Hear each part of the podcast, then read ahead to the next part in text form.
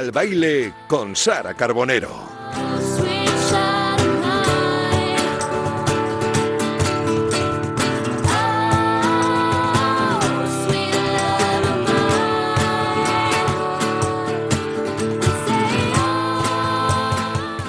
Tal, queridos oyentes? Muy buenas tardes, muy bienvenidos un jueves más a que siga el baile. Espero que las eh, vacaciones de Semana Santa hayan ido muy bien. Nosotros teníamos ya ganas de, volver a bailar, de volver a, a tener con nosotros a artistas como, por ejemplo, la mujer que hoy nos va a acompañar, que lleva 25 años que se dice pronto acompañándonos eh, con su carrera musical y que a la vez yo la acabo de ver entrar y he pensado, pues es una niña, es que es una niña todavía.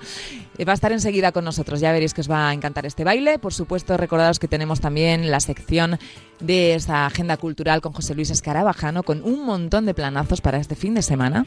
Apuntad todo bien, que hay mucha cosa, ya os digo. Y después, por supuesto, el cierre de lujo con la sección del oyente, vuestra sección. Con todo eso y mucho más, vamos ya mismo.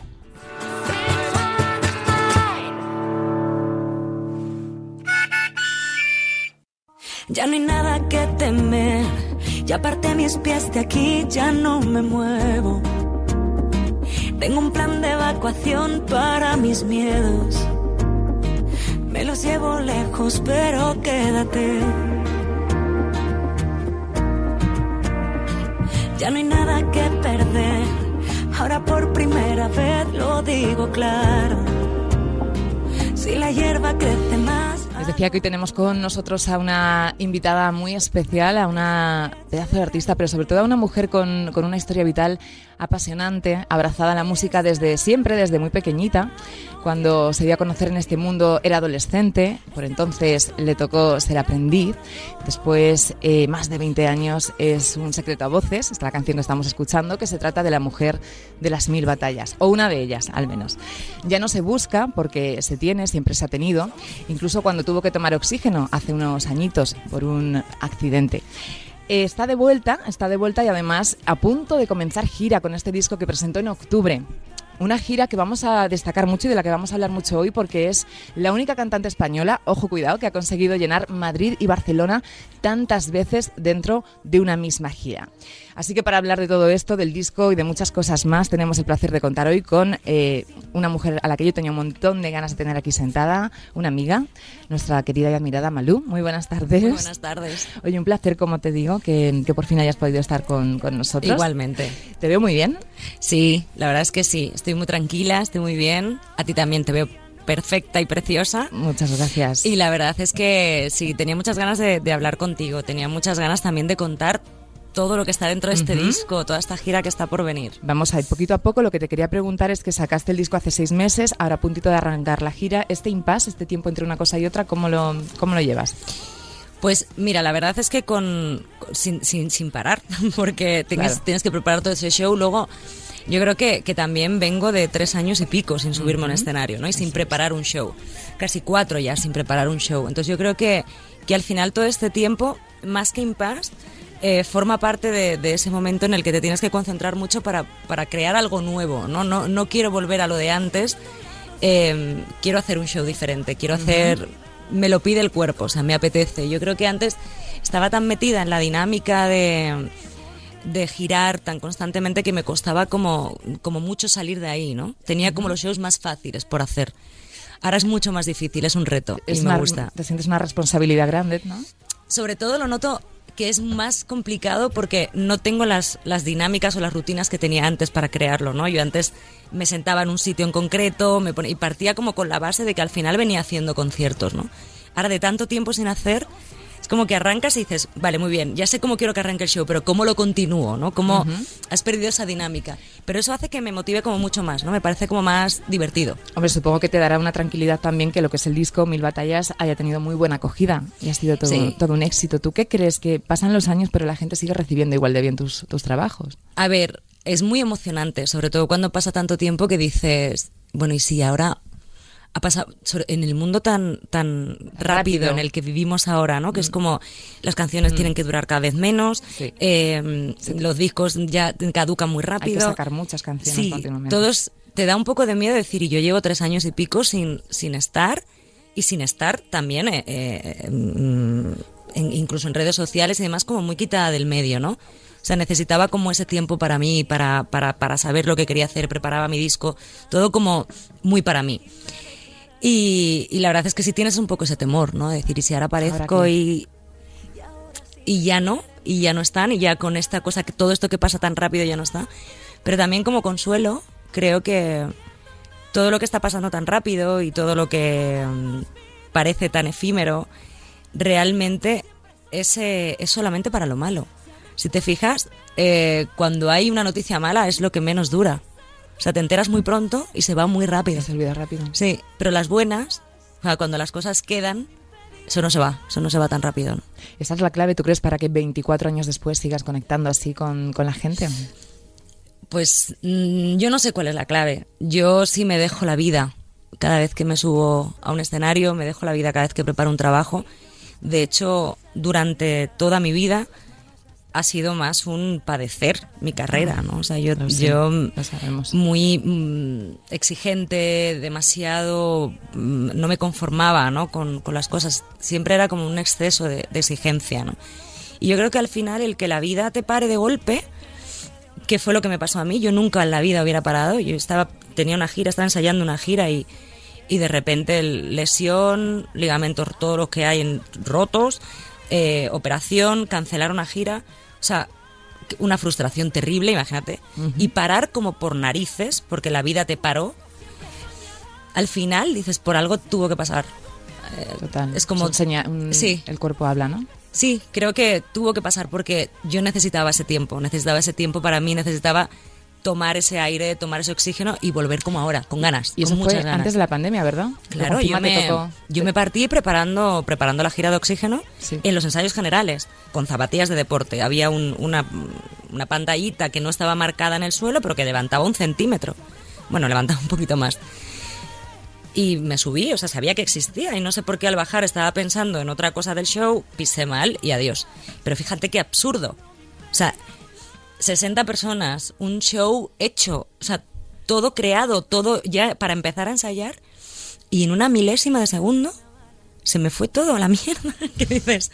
Pero ¿cómo, cómo puede pasar ¿Cómo, algo cómo así, se no? gestiona sobre todo el, el aceptar eso, no? Lo- eh, ¿Te preguntabas por qué en algún momento? O sea, ¿por qué? Bueno, yo, o sea, a mí me costó mucho digerirlo. O sea, yo, lo primero fue que yo, además, a mí me tiene que pasar algo muy heavy para que yo diga al médico o una ambulancia. O sea, di tú, "Mm, algo pasa, ¿no? Y, y dije, me he roto, me he roto, me he roto, llevadme, eh, me tienen que mirar, algo me ha pasado. Y no lo digerí. De hecho, me dijo, nada más llegar el traumatólogo, me dijo, no, no, te tengo que operar. O sea, tienes, te has destrozado el tobillo. Y digo, vale, muy bien, no puedes operarme, porque yo en una semana me tengo que subir al escenario. Lo veo un poquito imposible, claro. El otro trataba como de... Sí, claro, de no ser muy... Claro, decía, bueno, voy a, voy a drenarte primero. La verdad es que fue impresionante, o sea, cómo se portó ese, ese doctor. Y ya cuando ya vio que yo ya estaba más calmada, porque además le decía, que no, que me arregles el pie. O sea, el otro, "Mira, ya, pero Pobre. que yo no soy Lourdes, yo puedo hacer lo que... Y, y entonces eh, no lo digerí. Entonces me, macha- me dijo, vamos a intentar hacer esto, me machaqué muchísimo para... Tuvimos que demorar el, el- la, la gira, el arranque 20 días. Era, me pidieran un mes, pero no, no podía ser un mes. Y lo intenté hacer, intenté estar, machaqué, llegamos a hacer 11 conciertos, iba con dos fisios que me vendaban, que me, o sea, era, era todo como... Cambié todo para poder estar. Y nada, en, en el que hacía 11 ya no podía. O sea, ya subía llorando, o sea, ya eran unos dolores que no podía soportar. Y ya me dijo el traumatólogo, dice, mira, yo ahora te arreglo el pie, te lo dejo bien. Cuando acabes la gira te tengo que poner una prótesis. O sea, Claro. es que no, te No, tienes que operar. O sea, no, no hay otra, ¿no? Entonces, al principio muy mal, muy mal. Yo tenía que decirle a todo mi equipo de gente, con familias, con hijos que llevan trabajando conmigo una barbaridad de Que años, tenían que parar, ¿no? Que- que esa gira que tenían prevista para todo ese año y que habían dicho que no a todos los demás trabajos, que se quedaban sin trabajo. Esa para mí fue lo primero que, que Lo me peor, dejó. ¿no? Sí, Lo lo, lo peor fue tenerle que decir a todo mi equipo, eh, os quedáis sin trabajar. Sin trabajar cuando ya todo el mundo había cerrado sus giras, o sea, ya era con las manos así, o sea, ma- manos vacías. Te y luego tener que... un poquito, ¿eh? Que te. Es que fue muy, de verdad fue terrible. O sea, para mí, eh, de los palos más duros de toda mi vida fue ese. Y luego coger y tenerle que decir a tu gente, eh, chicos, no puedo. O sea, lo he intentado, he hecho lo que he podido, pero yo no puedo continuarla. O sea, no, no, lo, no puedo, o sea, no es, es, físicamente imposible, ya no dependía de mí, ya era un pie, o sea, ya no podía hacerlo. ¿no? Fue muy duro. Y luego, tengo que decirte que pasado el tiempo lo pasé muy mal, fue, unos, fue un año muy duro. Y después me di cuenta que lo necesitaba. Fíjate, ¿en qué momento te diste cuenta? ¿Durante la pandemia?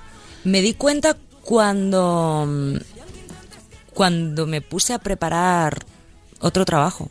Dije, tengo ganas. Es otro rollo. O sea, es cuando ya... Y pasó tiempo, pasó un año y pico o dos años. Uh -huh. Y digo, ostras, tengo ganas. Tengo, tengo muchas ganas de sentarme a escribir. Tengo muchísimas ganas de, de, de, hacer el disco, que, mi disco, lo que yo quiera, como quiera, me da igual lo que suene, me da igual lo que haga, fuera complejos, quiero mi disco, quiero ser yo. Eh, y cuando de repente vuelves, olvidas un poquito al personaje, yo creo que eso es, para mí fue fundamental. Estar contigo y, ¿no? Con sí, o sea, dejar a Malú La persona que, fuera, que en ese momento lo vital no era la, la, la música, ¿no? Y alimentar un poco a, a mí, uh -huh. o sea, alimentarme un poco a mí como, como ser humano, ¿no? Y creo que al final salgo y vuelvo siendo más yo que nunca, o sea, como, como, con la unión, ¿no? El otro día me decían, eh, no, como la dualidad, ¿no? Entre de los artistas, ¿no? Con el artista persona, la persona. Sí, sí. Le decía, digo, pues fíjate que a mí esa dualidad me ha querido matar durante muchísimos años. A día de hoy, el que no haya esa dualidad, en que se conviertan en lo mismo, es lo que más feliz salvado, del mundo. ¿no? Sí. Te ha salvado. Qué bueno, sí, porque en una parte de la canción que da nombre al disco dices, eh, tengo un plan de evacuación para mis miedos. ¿Ese plan es, ha sido siempre la música o cuál es? Mira, la realidad es que el plan de evacuación para tus miedos eres tú mismo. O sea, yo he aprendido que el único plan de evacuación que hay es tomar conciencia de lo que está pasando, es tomar conciencia de la hora, no del mañana ni de lo que te pueda generar todo lo que está por venir. Y para mí ese es el mejor plan de evacuación, el perder el miedo. ¿Crees que en este disco se refleja esa parte tuya más tímida o más vergonzosa que mucha gente desconocía que tenías? Yo creo que sí. Sí, se refleja esa parte más, más pequeña. Más pequeña. Se refleja en la liberación. Yo creo que hay, hay una sensación para mí muy liberadora en este disco, ¿no? Desde las letras, de cómo eh, te digo, pues sí, hay, hay una canción que se abra en fuego, ¿no? Que es como, uh -huh. disparadme todo lo que queráis y creo que no solamente a mí, o sea, todos tenemos porque antes vivíamos nosotros con una exposición más exagerada. Ahora no, ahora el 99% de la población vive expuesto por las redes sociales porque, porque no son conscientes incluso de, de lo ya, muchísimo de lo que, están, sí, sí, que es, de lo que se están exponiendo. De ya. muchísimo de lo que te expones, ¿no? Entonces recibes como en diferente escala, pero lo mismo que, que hemos vivido. Feedbacks, comentarios, sí, sí, exacto. juicios, prejuicios. Exacto, todos los que hemos estado fuera, ¿no? Y yo creo que, que para mí ese Abra un Fuego, de hecho, es esa canción. Es decir, que te disparen, que no importa, o sea, que, tú, que, que, la fuerza la tienes tú, o sea, que por muchas piedras que te pongan no te van a romper el camino, o sea, es, abra el fuego que empieza el baile, ¿sabes? Bueno. Que ya voy a ir yo para ver si lo evito, ¿no? Qué bueno, oye, hablando de fuerza y de fortalezas, te habrán dicho muchas veces que pareces una mujer muy fuerte, ¿no? Porque es que tú realmente tienes ese... Bueno, creo... Ese punto, ¿no? Creo que, que también lo soy, o sea, yo creo que soy muy fuerte y soy muy débil. O sea, tengo en mi variante más de como leona, que yo digo de abarcar, uh -huh. abrir los, las alas, ¿no? Y trincar a mi, mi, equipo, mi familia, mis de cuidar, me considero que soy fuerte, ¿no? de protectora. Sí, me considero fuerte, o sea, considero que, que soy capaz de, de tirar hacia adelante incluso cuando más terror tengo y más miedo me dan las cosas o cuando peor estoy. Pero por otro lado, también soy muy vulnerable. O sea, y quizá ese lado nunca lo he dejado, lo he dejado Ver. salir, ni que se viera. Y ahora es cuando me da igual que se vea.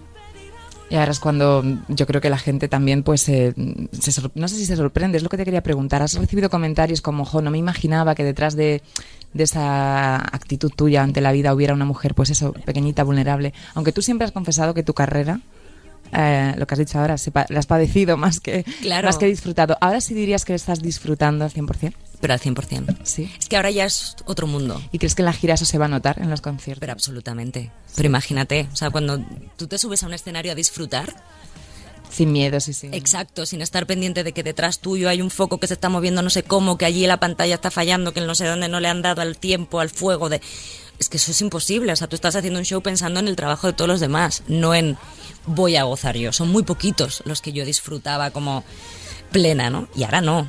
O sea, ahora voy a disfrutar como, como una loca. Oye, otra cosa que nos hizo sentir muy frágiles fue el parón. No sé cómo lo viviste tú, el otro parón, aunque a ti ya te había tocado este, bueno, esta desgracia, digo, el momento confinamiento. ¿Tú ya sentías que como te había pasado lo anterior? Yo estaba un poco más acostumbrada. Estabas ya con, a la patada, estabas preparada para la patada. Estaba un poquito más hecha. No, a ver, yo creo que mm, afortunadamente yo tuve la suerte de que a mí me pilla en una casa que es más grande, una casa con, con espacio exterior, que eso creo que fue la suerte más grande del mundo y además me acababa de mudar relativamente hacía poco, ¿no?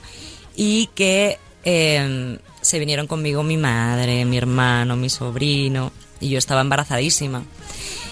Entonces, al final es como que fue un momento familiar en el que pudimos estar todos juntos. Yo afortunadamente no estaba de gira porque eso hubiera sido también terrible decir haber tenido que cortar. Yo creo que todos los que tuvieron que cortar su trabajo de raíz fue como el destrozo, ¿no? Y, las familias con los niños y teniendo que teletrabajar y mm. yo, vamos, me parece de superhéroes lo que hicieron. O sea, yo, yo, ahora me quedo con mi hija sola y tengo que trabajar y este, y te lo juro que me, que me, me parece que me va a dar un siroco, ¿sabes? Total. Entonces, admiro una barbaridad. Creo que fueron, que fueron y, luego las mujeres que estaban como yo. Yo salía a pasear al jardín. Decía, Dios mío, todas las que están como yo y en un piso que no pueden pasear y con estas barrigas que lo que necesitas es moverte, o sea, no puedes estar ahí quieta. Pasé, la verdad que empaticé muchísimo con, sobre todo con la que estaba peor. Sí.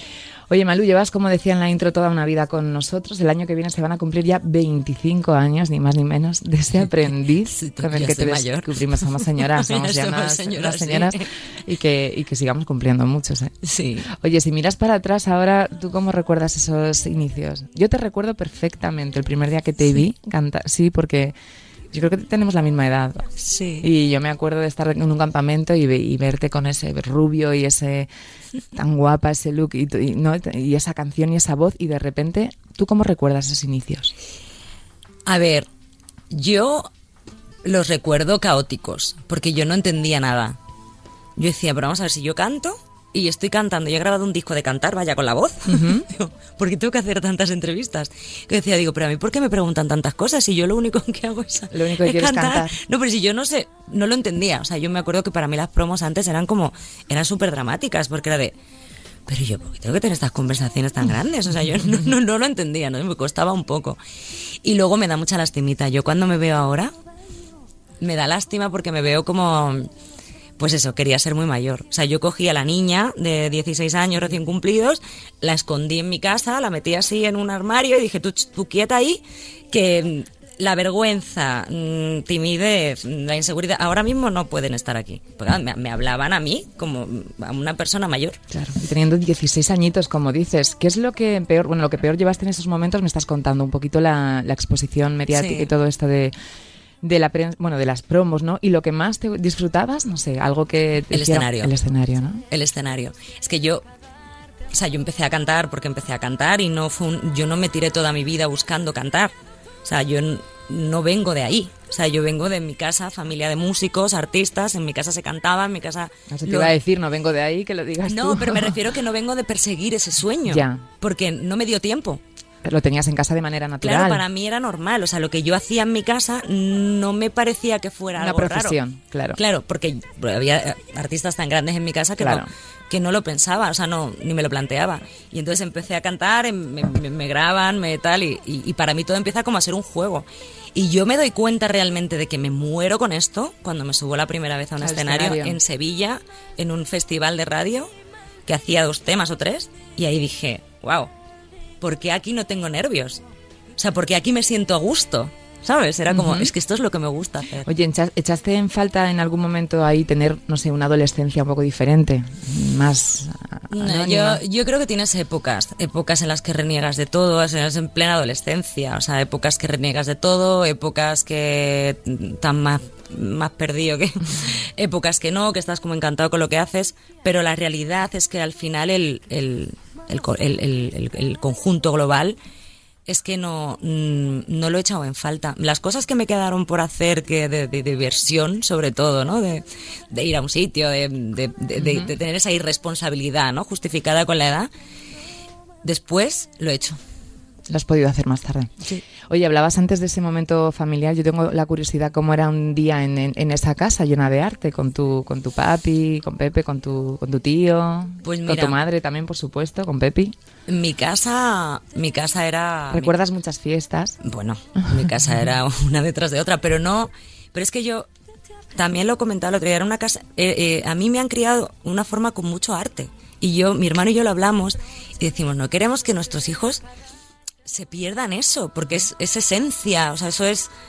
Y en mi casa, pues, eh, pues, pues está mi padre con la guitarra y venía mi tío y pues idea tal, oye, pues para una tortilla, pues llama a fulanito que está no sé dónde, llama a Alejandro, llama a Antonio, llama a... llama a tu, tu, tu, tu, y empezabais de repente tres días seguidos. No, yo llegaba al colegio y es como, ¿has hecho los deberes? Y yo, no.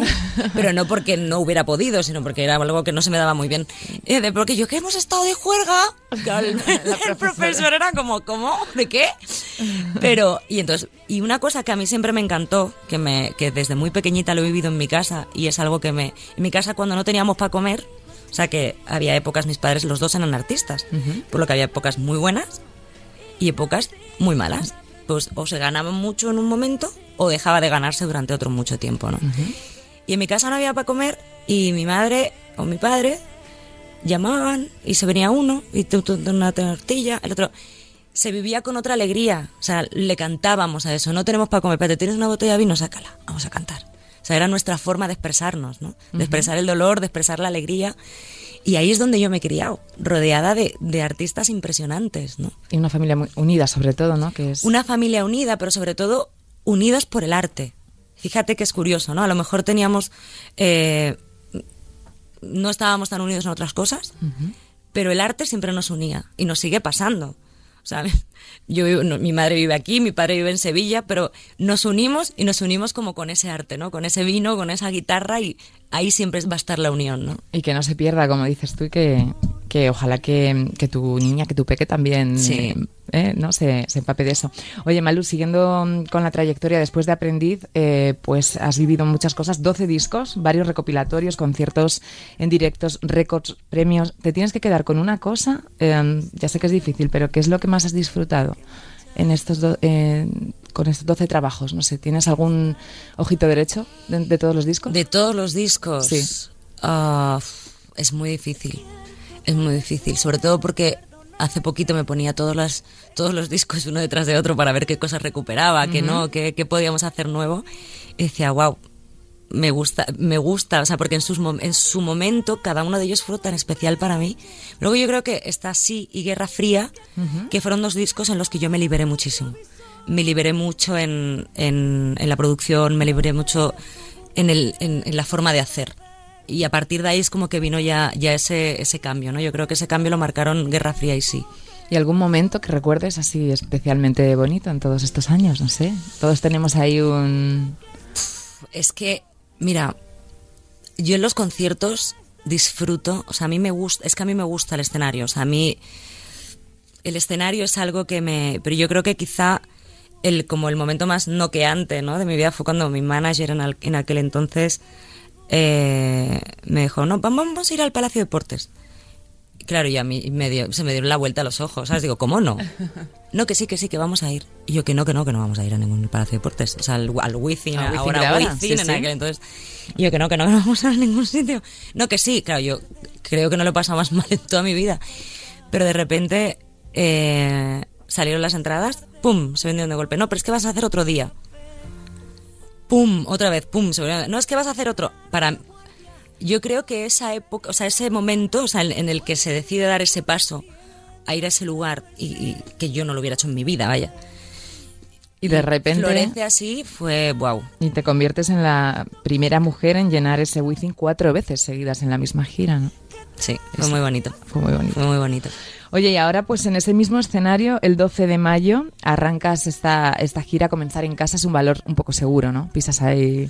A ah, mí me apetecía mucho. Me apetecía que fuera Me apetecía empezar en Madrid. Me, me apetecía porque también es te pones, te pones ahí El listón un, poco alto, sí. Un poquito alto, Sí. ¿no? Es de, de hecho, mi banda me, me decía, pero estás un poco loca. Digo, sí, estoy bastante loca, porque el primero normalmente pues tratas de, de hacer, no sé, pues ir con, ir con calma, ¿no? Pero mm, quería Madrid. Madrid, eh, pero a ver, es injusto si te digo que, que Sevilla, Barcelona, Valencia, Alicante no me han dado los mejores momentos de mi vida.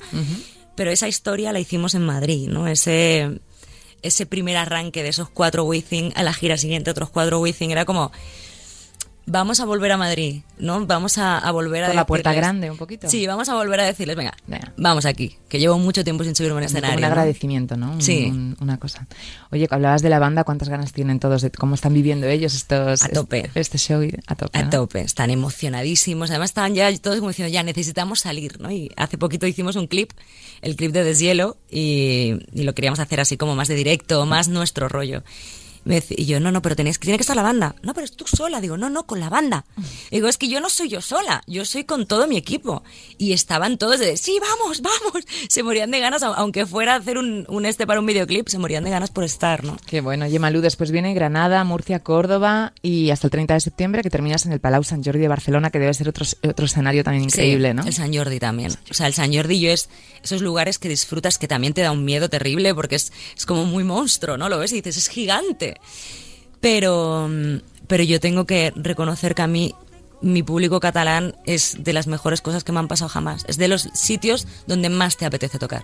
O sea, donde saben tenerse respeto, te escuchan, eh, saben cuándo aplaudirte, saben cuándo callarse, no sé, me, la verdad es que me encanta tocar ahí. Este verano lo que vas a tener es poquitas vacaciones, ¿eh? Sí, vacaciones, vacaciones no. Aunque te diré que estoy deseando ya no tener unas vacaciones. ¿Que estás deseando? no tenerlas. Ah, bueno, no tenerlas o cogerlas en otra. Oye, Sí. un descanso siempre, siempre Sí, pero ya después. O sea, llevo mucho tiempo ya de. Parada. No, bueno, trabajando, pero, tran- pero desde atrás. Tranquila, bueno. di mi disco, mi gira, mi show, mi trabajo como madre, que también Bueno. le damos muy poco valor, pero eso sí que es un ¿Cómo trabajo. es eso, amiga? Eso lo hablábamos antes fuera de, de micro, eso es mm, 24-7. mm, Sí, sí. Y luego ya todo lo demás que puedas hacer, ¿no? O sea, digo yo, de verdad que, es- que las madres eh, eh, antes cuando criaban a cinco niños y llevaban la casa para adelante y encima también trabajaban, digo yo no, no lo sé cómo lo podían hacer. Llámame débil. Superheroínas. me- sí, exacto. Superheroínas. Exacto. Oye, hablando de super... Tú eres supersticiosa, un poquito. ¿no? Sí. ¿Tienes algún ritual antes del concierto que podamos saber? A ver, yo, mm, aparte de que me paso todo el día que hablo poco, bebo muchísima agua, hasta la voz y muy, muy focalizada la voz, yo me santiguo 200, 500 mil millones de veces antes de mm, subirme al escenario. Es como un tic. Y, pero como dice Alejandro, está científicamente demostrado que me funciona. Científicamente. está demostrado. científicamente demostrado que funciona. Oye, ¿cómo es un día entonces de concierto para ti hasta que llega la hora del concierto? Dices que hablas poquito. Pues eh, me aíslo Te- te bastante. aíslas, ¿no? Sí, me aíslo bastante, hablo poco, eh, me hidrato muchísimo, como bien poquito, o sea, como en plan hidrato poquito y muy pronto para que luego no esté ahí como llena. Soy bastante militar con eso, o sea, me... ¿Y en los posconciertos qué te gusta hacer? ¿Eres de mm, recibir mucha gente? Mm, Depende. Depende. Sí. Si hay concierto próximamente, ¿no? Claro, o sea, cuando Claro. tenemos concierto al día siguiente es como que trato que, que, que sea un poco meet and greet, que lo llaman, eh, sea lo más, lo más ligero y rápido posible, porque normalmente yo termino los conciertos, me meto en el coche y me voy. O sea, llegamos en el día y me suelo ir, porque tenemos que ir a otro sitio y, me- y descanso mejor y demás. Pero sí, normalmente pues lo normal, ¿no? Saludas. Lo que sí que estamos tratando de hacer ahora es recibirlos antes. Pues yo estoy más nerviosa, pero tengo más... Está mejor Antes del controlado concierto, el ¿no? tiempo, sí. Oye, hablabas de la Peque, es la primera gira desde que ella nació y te has, has pensado cómo te vas a organizar? ¿Un poquito te la vas a llevar? No, sí, ya estamos, ya, ya, Vale. agendita, agendita. No, yo, mi niña, yo creo que donde mejor puede estar es, es en, su casita, con sus cositas, en su parque, con sus amiguitos, en su vida de niña normal. Es muy pequeñita. Lo que sí que, a ver, si me voy un mes, pues sí, pues tendré que engancharme en mi mochilita porque si no, no podré vivir, ¿sabes? ¿Le sueles poner a Lucía tu música? Pues mira, no, pero eh, se engancha un montón a mi música y me hace mucha gracia porque mi madre, pues lo típico, que saca un videoclip, entonces mi madre se lo pone corriendo en el móvil. Entonces si yo estoy de promo, pues la niña al lado. Y entonces ella ya se canta las canciones, te me das de risa porque le gusta. ¡Es mamá! ¡Es mamá! Le gusta mucho verme me hace mucha gracia. Oye, ¿y tú qué música escuchas, Malu? ¿Qué te gusta escuchar? En, De todo. De todo, ¿no? De todo. Yo- ¿Algún descubrimiento? ¿Alguien...? Es que yo para no le hago asco, o sea, a mí es que me gusta la música. Entonces yo vengo de escuchar desde, o sea, tú coges mi teléfono, como le des aleatorio, te, te vuelves loco. loco, ¿no? Porque es de- desde los Maiden, Metallica, Manowar, a María, Niña Pastori, o pasas por el Capullo Jerez, o te vuelves de repente a un tema como más eh, de residente, o sea, entonces tienes, no, tienes que hacer listas, porque como le des aleatorio te da. Un poco ecléctico todo. Sí. Oye, lo que eres experta o te gusta mucho es en cazar talentos, ¿no? De ahí tu participación también Sí. en este programa en el que somos todos muy fans de la voz. ¿Qué te ha aportado ese formato a ti? Y Pues mira, yo creo que esa frescura y, esa, y esas ganas de ellos. Yo creo que mm, al principio yo era muy reacia a todo lo que era tele, ¿no? Yo los artistas siempre era de, a mí ponme mi pie de micro, mi micro, yo me... ¿qué te convenció? Me convence el formato. O sea, me convence cuando me cuentan lo que es el formato, que no es un lugar, o sea, que es un lugar blanco, es un lugar en el que solo se quiere descubrir talentos que no los vas a ver, que no hay una forma de juzgar Por la si es- apariencia, por la ¿verdad? apariencia, que, que también estamos en una era que, que es imposible, o sea, o tu voz es exactamente como lo, mm, tu cara lo pide o ya no vale, ¿no? Y, y sobre todo porque cuando la voz empieza, estamos en una era en la que no hay cabida para la música en televisión. O sea que Sí, no hay programas de música. no, ni hay programas de música y que si quieres ir a presentar tu disco, Sí. tu tema a algún lugar, No hay donde tocar, ¿no? eh, exacto, te dicen, no, o sea, vale, te damos la tal, pero tiene que ser un minuto, no puede ser más tal, pues se nos cae el no sé cuántos. Entonces es un lugar en el que no hay cabida. Cuando de repente se hace un formato que solo es música, con músicos en directo, con voz en directo, todo en directo, wow. Y de repente lo revienta. Dices, ¿dónde, ¿dónde lo estamos haciendo mal? O sea, para mí fue muy satisfactorio. O sea, y formar parte de ese proyecto fue muy guay. Y luego cuando ves, por ejemplo, crecer artistas que han pasado por ahí, como María Parrado, Sí. con la que ganaste la voz, ¿qué sientes?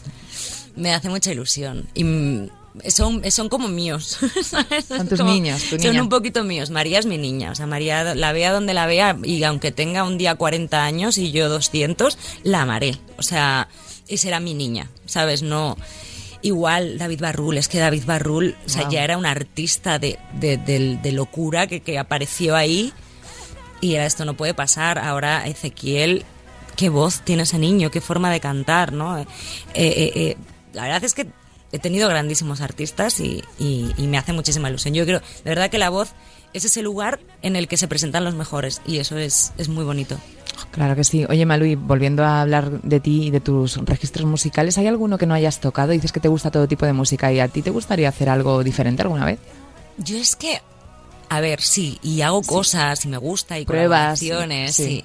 Pero es verdad que lo que no me gusta es como sentirme disfrazada con la música que hago. O sea, me gusta sentirme que lo que estoy haciendo, o por el contexto, o porque es una, por, com- por como sea, estoy dentro. Y me lo creo, y, lo- y estoy y me lo Sí, estoy es pasando bien. Pero si yo siento que me estoy poniendo un disfraz, creo que, en el- partiendo de la base que en el momento en el que no me lo crea yo, no creo que se lo vaya a creer nadie. ¿Y fuera de la música? ¿Algo que te gustaría hacer? Fuera de la música. Pues mira, no te sabría decir fuera de la música. La verdad, me gusta mucho producir, me gusta mucho eh, eh, guindillear con artistas y ah, vamos a hacer esto. Te- si te fijas, todo tiene, Todo que, tiene ver que ver con, la, con la música. Oye, ¿y colaboraciones que también las nombrabas antes? ¿Alguien con quien te apeteciera de repente? Estoy bastante llena en ese sentido. O sea, sí mm, es verdad que, que es que llevo, llevo muchos años y he tenido colaboraciones muy bonitas y muy potentes, ¿no? Además en este disco estoy con Mario Dom, que, que llevábamos queriendo trabajar juntos una barbaridad de tiempo, luego me lesioné, luego el COVID, no, no pudimos. Y ya dije, no, ya aquí, ¿sabes? Aquí lo hacemos. Y la verdad es que me siento muy bien, ¿no? Ahora mismo con... Pero estoy súper abierta, la verdad, con... Y bueno, y tengo proyectos, ¿eh? Tengo proyectos de, de duetos en, en marcha. Bueno, y después de esta gira, ¿qué, qué proyectos tenemos? ¿Qué, qué vas a hacer? Después de la gira, Sí, yo creo que seguir girando. seguir girando todo lo que del disco. ¿Y tienes canciones ya compuestas y guardadas para el siguiente? Tengo cosas guardadas para el siguiente.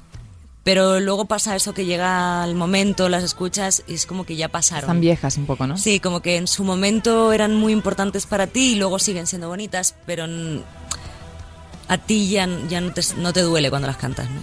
Oye, Malu, ¿tú cómo ves lo que ha cambiado la música en estos veintitantos años? La gente que se sienta por aquí suele decirnos que es bastante valiente sacar un disco porque, hablabas tú, se consumen las muchas canciones muy rápido y algunas se pierden incluso ¿no? dentro de un mismo disco. ¿Tú crees que este disco eh, merece la pena escucharlo de arriba abajo para entender un, ¿no? la es, es, un, sí, es un disco muy liberador. Es un disco que de hecho está pensado para que lo escuches de arriba abajo, para que arranques de una forma y termines con otra sensación que con la que empezaste, ¿no? que te cambie un poco esa, esa sensación, esa energía.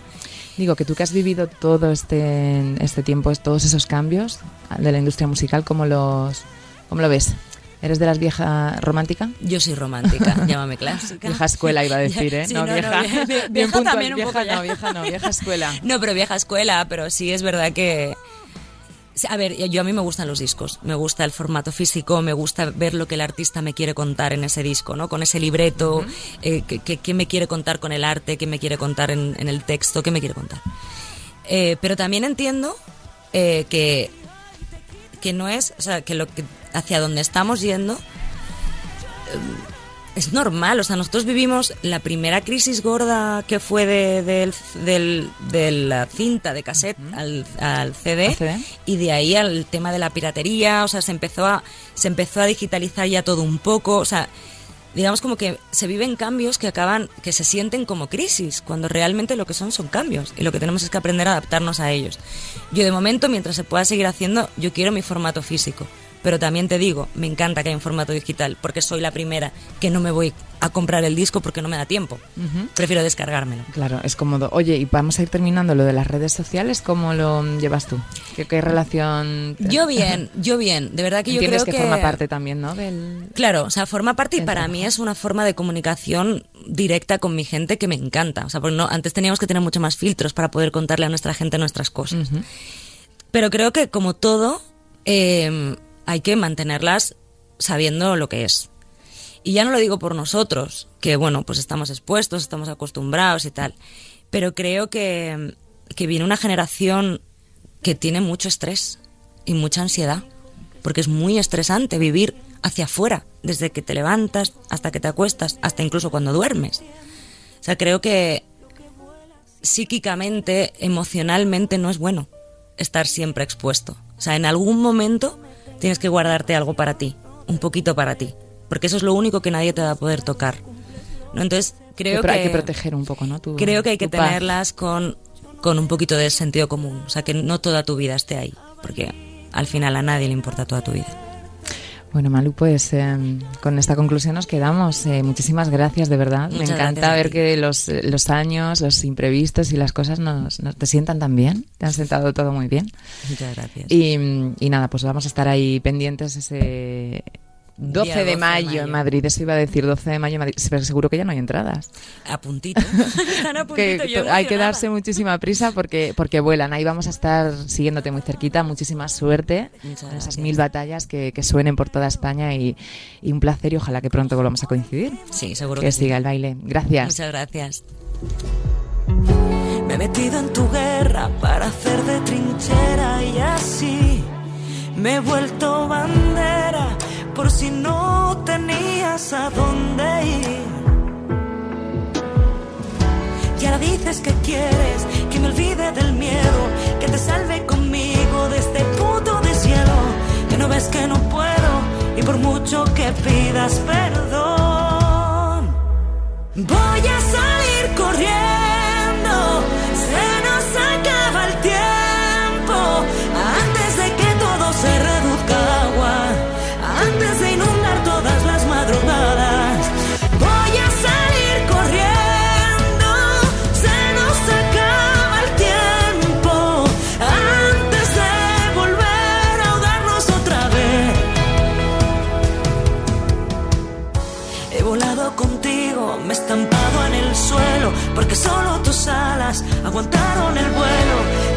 hemisferios decidiendo enfrentarse. Me pillaste en el medio, decidí congelarme y ahora dices que quieres que me olvide del miedo, que te salve conmigo de este puto deshielo, que no ves que no puedo y por mucho que pidas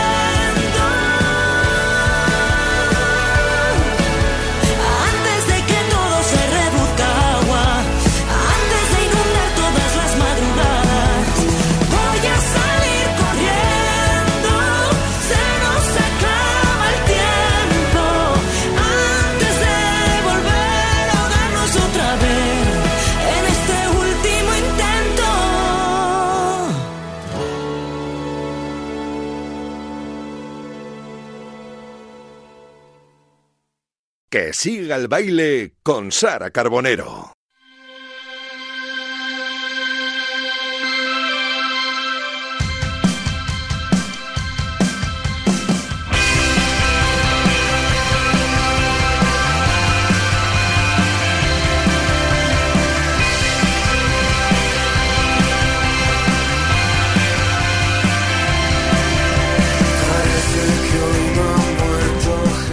Y una semana más estamos con Lo que te mereces de Viva Suecia y con Lo que nos merecemos es una gran agenda cultural a la altura de la entrevista con Malú. José Luis Escarabajano, muy buenas tardes. Hola, ¿qué tal? Muy buenas. Y falla si lo hay, ¿eh?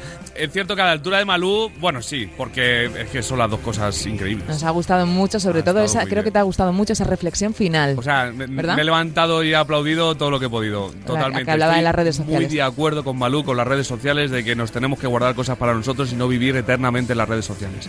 Bueno, pues eh, nada, que te gusta la reflexión. Sí, y la entrevista ha estado genial. Gracias. Oye, ¿qué nos cuentas este fin de semana después de la Semana Santa, que volvemos todos de vacas? ¿Dónde, qué y volvemos a hacer un montón de cosas culturales. Volvemos, por ejemplo, con la música y volvemos con un grupazo que se podrá ver hoy jueves y que suena así. Me puse a ver las fotos de aquel verano de locos. Una apuesta, una caña y nosotros. Cuando me dijiste que no te soltara la mano y ahora que estás a mi lado, que tengo más de lo que tuve, que llevo tu corazón guardado en mi nube, que me gusta de ti Temazo, ¿eh? Te la sabes, te la sabes.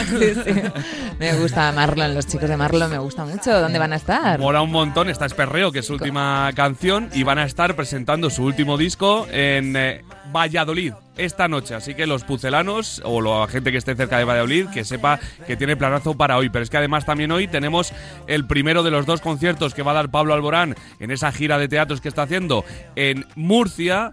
Y también Ángel Stanich va a estar en Barcelona, donde por cierto va a actuar hoy Georgina y Joy Crepúsculo, eh, luego en Tarragona. Eh, por si no ha quedado claro, Ángel Stanich y Georgina en eh, Barcelona y Joy Crepúsculo en Tarragona. Mañana más conciertos, porque Marlon está muy bien y todos los que hemos dicho el jueves, pero es que el viernes hay una tira de conciertos y por ejemplo ellos están... A ver.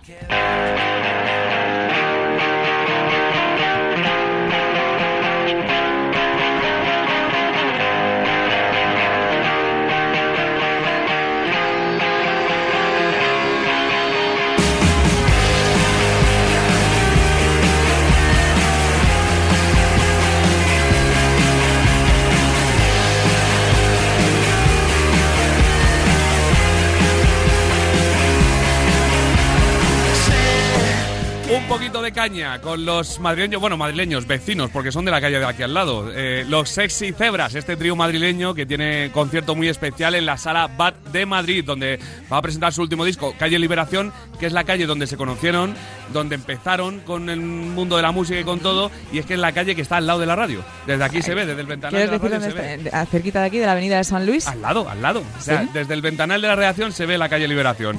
Así que así se llama el disco. Son madrileños, son de Hortaleza y son una bandaza sensacional que además tiene un directo muy potente. Así que todo el que quiera ir eh, mañana viernes a la Sala Bat, pues lo va a celebrar y lo va a disfrutar un montón. Pero es que en Madrid tenemos muchos conciertos mañana. Por ejemplo, Mark Seguí va a estar en la Sala Cool, Los Niños Mutantes en la Moon Live, también Clap Your Hands Say Yeah, el proyecto del estadounidense Alec Onsworth, que va a llegar a Madrid en esta gira que tiene por España para presentar su nuevo disco New Fragility. Y lo va a presentar mañana en un conciertazo en la Sala Independence. Y Kingdom, que es otro trío también espectacular, más de música también electrónica mezclada con pop, en la Sala Soco. Fuera de Madrid, conciertazos como Tu Otra Bonita en Sevilla, Litus en Bilbao, Travis Birds en Córdoba, Álvaro de Luna en Pamplona, Ar de Bogotá en Pontevedra, Belén Aguilera en Vigo, 21 en Palencia con P y Fito y Fitipaldis en Zaragoza.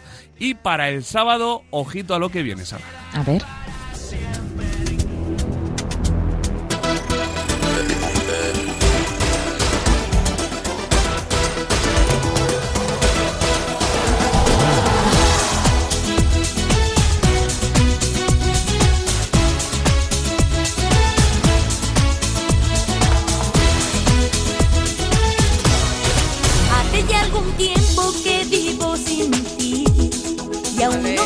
Hace falta eh, decir quiénes son, ¿no? Hombre, claro que no. Creo que toda la visto- humanidad escucha, ahora mismo he está visto- dándolo todo. He visto bailar incluso a Luis. Sí, de sí, Amud, sí. ¿eh? Se ha, se ha levantado incluso de la silla Luis Beamud. A bailar. Creo que todo el mundo ahora mismo lo está dando todo en casa. ¿Dónde, O va- donde ¿dónde van? escuchándolo. Cuando, es que cuando zarpa el amor? Zarpa el amor, eh, Se desata la ilusión. Hablamos de, obviamente, de Camela, que van a estar, por cierto, en nuestra tierra, en Toledo, Jolín, en la qué de- sala qué de casualidades, qué Área bueno. 42, a las afueras de Toledo, en la carretera de Madrid, en una sala importante que hay, pues ahí van a estar Camela celebrando su gira 25 más 1. Así que bueno, yo, si, si puedo, voy a ir, lo tengo muy claro. Porque cuando zarpa el amor, se, le- se desata la ilusión.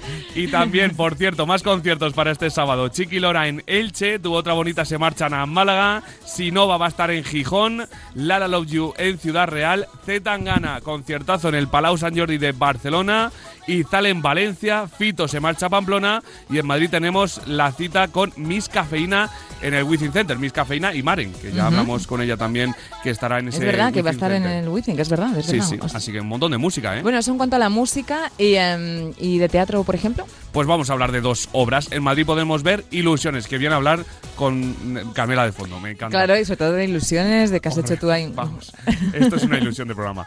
En Madrid, eh, decía, vamos a ver Ilusiones, una divertida comedia que te hará reír y reflexionar sobre el poder de la amistad durante los momentos más bajos de la vida. Una obra de Esteban Ciudad y protagonizada por Laura Mayo, Laura Marbo, eh, Lara Palma y Mara Jiménez. Disponible en la sala 9 Norte los sábados, por ejemplo, este sábado día 23 a las 7 y media de la tarde. Ilusiones. Y en Barcelona nos quedamos con otra comedia, porque hay que reír en la vida. En este caso, Ellas y Ellos, una obra dirigida por Xavi Fuster, que gira en torno a la relación de parejas, como las ven ellos y como las ven ellas. Adrián Ridao y Marta Freixas son los protagonistas en una obra que se puede disfrutar en la sala Arts Teatra, con pase este sábado a las 6 de la tarde. Muy bien, muy bien. Oye, pues eh, un poquito de todo, ¿no? poquito de Pues sobre todo de risas, como dices tú, que es lo que hace falta. Oye, ¿y en el cine? ¿Algún estreno? Sí, hay un montón de estrenos, así que vamos a hablar de tres para mañana, viernes los tres. Entre ellos la nueva película de Alex de la Iglesia, se llama, a ver si lo digo bien, Venecia Frenia, todo junto, Venecia, Venecia Frenia. Frenia. Y está protagonizada por Ingrid García Johnson, Silvia Alonso y Goice Blanco. Se ambienta en Venecia, durante, donde los venecianos, cansados de que su ciudad esté muriendo poco a poco por culpa del turismo, deciden poner freno a esta invasión organizándose en grupo y dando rienda suelta a un instinto de supervivencia. Sin embargo, un grupo de turistas españoles que desconocen la situación, como siempre, viajan a Venecia con el objetivo de divertirse. Pero una vez allí se verán obligados a luchar por sus vidas. Buen eh, Mm, argumento, claro argumento, que sí. Muy interesante. Vamos a hablar también de otro estreno mañana que se llama Dog, un viaje salvaje, que cuenta la historia de Briggs, un chico que recorre la costa del Pacífico con el eh, tiempo justo para asistir al funeral de su mejor amigo. Le acompaña en este viaje su mascota, Lulu, que es una indomable pastor belga. A uno de ellos le queda una semana de vida, mientras que al otro vive como si cada día fuera el último. Bueno, También, también un poquito más eh, melancólico. Sí, y por último. Y por último nos quedamos con Arde Notre Dame, un documental que muestra una recreación del momento a momento de lo que sucedió el 15 de abril de 2019. Ya hace de esto tres añitos, eh, cuando la Catedral de Notre Dame, todos lo recordamos, en París sufrió el mayor incendio de su historia y es una película documental que narra cómo una serie de hombres y mujeres arriesgaron sus vidas para lograr un rescate impresionante y salvar uno de los grandes emblemas de Francia y del mundo entero. Oye, pues muy interesante también. Este Arde Notre Dame. Que. Y- se, se estrena este fin de también. Este fin de también, mañana viernes. Muy bien. ¿Y, qué, y en series? ¿De Y serie? terminamos siempre con la perlita de la serie, que además eh, yo creo que esta va a molar, porque se estrena mañana también en Amazon Prime la serie Días Mejores, que sigue el proceso de superación de cinco desconocidos que se dan cita en una peculiar terapia de duelo para padres que han perdido a su pareja. La trama relata los momentos duros que derivan de la pérdida de un ser querido, mostrando con optimismo cómo a pesar de las heridas, tarde o temprano es posible volver a reír, amar y sobre todo vivir. Y la protagonizan además eh, actores y actrices importantes como Blanca Portillo, Francesc Orella, Marta Azas, Eric Elías y Alba Planas. Así bueno, que pues. otra eh, serie muy recomendable. Sí, que no todo va a ser reír. También Por hay eso. que reflexionar y pensar. Muy buena pinta estas dos últimas recomendaciones, claro que sí. Oye, ¿cómo vamos a terminar este mm, programa de hoy? Pues maravilloso. mira, vamos a terminar con un grupo que ya ha sonado en este programa, pero con otra canción diferente. ¿Ha sonado en esta sección? Ha sonado en esta sección hace poquito. No sabemos si es Camela o no. A ver, a ver. Vamos a descubrirlo. Hola, buenas, ¿qué tal? Me llamo Laia y la canción que me pongo por las mañanas para despertarme bien es Amanecer Galáctico de Sexy Cebras. Eh, necesito muchísimo esta canción y más en estos días grises en los que sales de casa y encima el sueño parece que te vence. Eh, me pongo pues nada, sus guitarras eléctricas y potentes y ya os digo que de esta manera te despiertas sí o sí y bueno, se lleva mejor estos días grises. Pues nada, muchísimas gracias y enhorabuena por el programa. Oye, pues, eh, y qué voz, tan, qué voz tan bonita Sí, tiene Olaya, sí, yo ¿verdad? también me he quedado ahí. Digo, Te- te ¿será queda- una actriz de doblaje? O... O una locutora de radio. Una locutora de radio, sí, sí, sí. Oye, muy, muchas gracias, Olaya, por la recomendación, que casi no nos gusta Sexy Cebras No, aquí y nos cuesta mucho ponerla, ¿verdad? Para sí, terminar. la verdad que sí. Oye, nada, que super canción a la altura de, de la agenda, del trabajo de hoy, de Malú y, de, y, de Y del programón. Y del programón. Muchísimas gracias, José A Luis, ti, como JL. siempre. El jueves Oye, que viene más. La semana que viene más. Besito. buena protagonista. Sí, y que siga el baile.